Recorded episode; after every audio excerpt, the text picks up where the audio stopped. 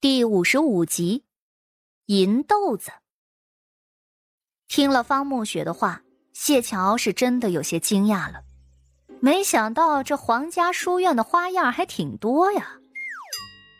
他语气柔柔的看着方慕雪说道：“啊，我从前确实没听过这些。方姑娘，可否与我详细说说？”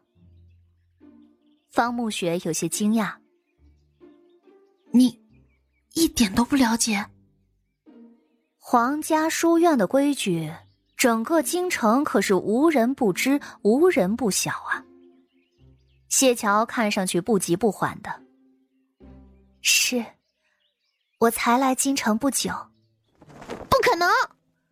我看你就是装傻吧？你都来了书院，怎么可能对里头的规矩一点都不清楚呢？”夏雅云可是一点都不相信，京城这边三大书院呢，专门来这皇家书院的，可不只是真的为了求学，尤其是来的女子，主要都还是为了这皇家书院严格的好名声。想当初夏雅云来书院的时候，可是将里头所有的规矩都琢磨了个透，生怕自己有什么做的不对的地方。谢桥也很无奈。只得简单的说道：“我只是听闻书院里的藏书阁藏有不少的孤本，所以想来见识一番。”这话一说，大家伙儿看着谢桥的眼神都有些诡异了。方慕雪摇了摇头：“你可能打错主意了，咱们书院的书不是那么容易看到的。”怎么说？那些都是孤本真本，若是人人都能看，这书籍恐怕早就被翻烂了。唉。方慕雪叹了口气，谢桥闻言点点头。哦，这倒是。普通学子进去只能去几个小书房，真正的藏书楼。每月只会让几个人进去一关，你若想去，要有足够的金疙瘩或者银疙瘩才行。说着，方慕雪拿出了身上的一个小荷包，将里头的小疙瘩都倒了出来。谢桥看了看，里头有金银两色的小疙瘩，圆圆滚滚的，上头还刻有些简单的纹路。就是这个了。十个银豆子加起来是一两。书院里的笔墨纸砚虽然可以自己准备，但每次呈给先生的课业，都要用盖了章的纸才可以，否则一律作废。这纸是要用银豆子买的。另外，我们每日的茶点也都要用银豆子，而这金豆子嘛，主要就是用在藏书阁。方慕雪挺有耐心的跟他解释，谢桥却差点吐血了。他身体不好，不想劳心劳力的，他只是想来养养身体，偶尔再去藏书阁看看书而已。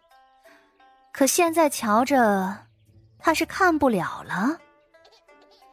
方慕雪觉得这谢姑娘挺可怜的，这般年纪才来求学，肯定是跟不上学业了。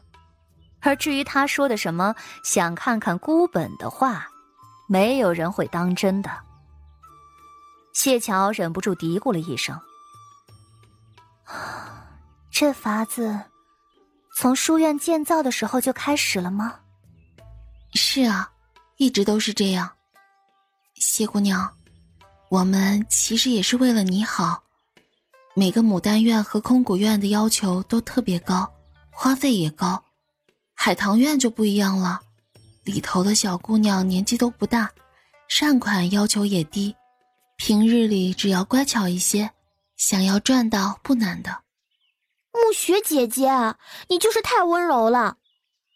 谢桥，我们都不欢迎你。你妹妹不是在海棠院吗？你去与她一处吧。我不去。你说什么？你这个人听不懂人话吗？我说。我不去。夏姑娘自己听不懂人话，便觉得别人耳朵也不好使。谢桥克制着自己的声音，没显得太急。他身体不好，轻易不会发怒的。但是这会儿，他也着实有些厌烦这个夏雅云了。谢桥语气坚定，甚至还有几分戏谑。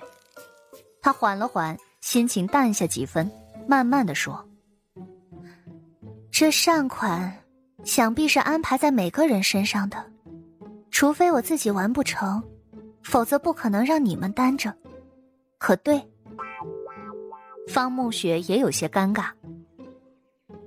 呃，是这样，呃，但你，唉，只是这善款不少，距离下一次筹款只剩一个月，我们空谷院每个人都要准备五百个银豆子。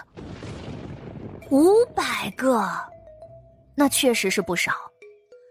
这些人说了，也是能用银子来买银豆子的。但是想来，书院既然用这种规矩，那家中若是补贴，恐怕耗费的银钱可比这些银豆子本身的价值要多多了。当然，主要还是名声上会不太好。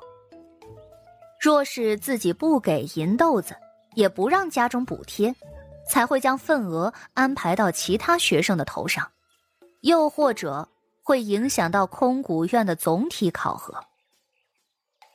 我知道了，多谢姑娘提醒，我会自己想法子的。哼，说的简单，可别最后还要家里帮忙吧。